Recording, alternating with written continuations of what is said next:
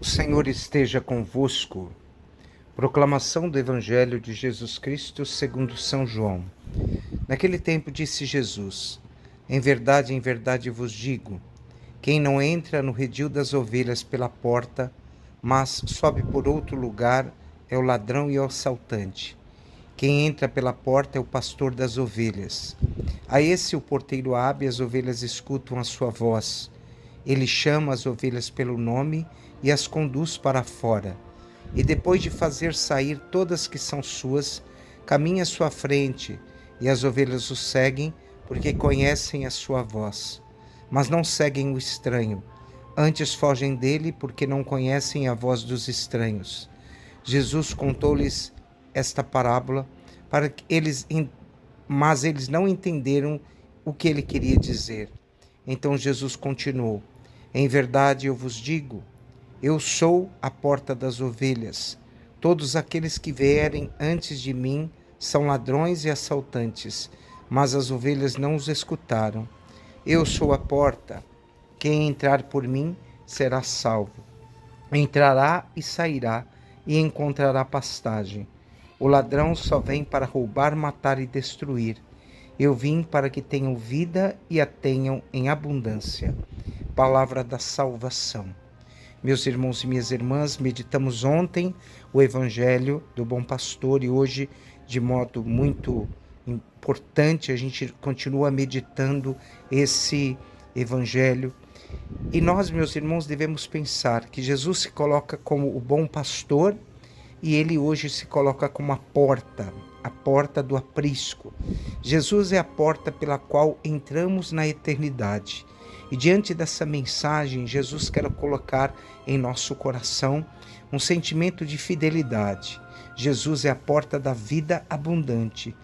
O discurso de Jesus sobre a porta das ovelhas e do bom pastor nos apresenta uma continuação lógica daquilo que vivemos sobre uma situação que acontecia naquela época. Este evangelho do bom pastor, ele é é uma sequência, está na sequência do evangelho do cego de nascença. O que é que Lucas está querendo nos ensinar? Primeiro, que os pastores que conduzem o povo de Israel, eles são cegos diante da verdade do evangelho, são cegos, são falsos pastores. Então, Lucas está querendo ensinar a figura de Jesus contrapondo, contrapondo a figura daqueles fariseus que haviam naquela época. Hoje é o início desse discurso sobre o bom pastor e ver a ideia da porta. O que que esta porta significa? A porta sugere, claro, uma ideia de passagem, né? Toda porta ela tem um sentido entre um lugar de segurança, né, e um lugar desconhecido.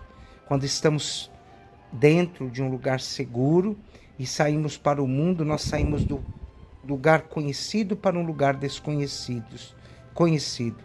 E quem pode fazer uma comparação? Saímos da luz e vamos para as trevas. Todas as, essas colocações sobre a porta nos convida a ultrapassar através dela ou para se proteger dentro deste local. Jesus se colocando como a porta, ele está naquele momento querendo dizer que ele é a proteção mais importante na vida de todos aqueles que confiam nele na porta, a gente vê a, a figura de alguém que, quando está com a porta fechada, a verdade de Deus está dentro do seu coração. Jesus se declara como a porta das ovelhas. E nós devemos, então, meus irmãos, como ovelhas, ouvirmos a voz do pastor e passarmos pelo caminho que Jesus nos propõe.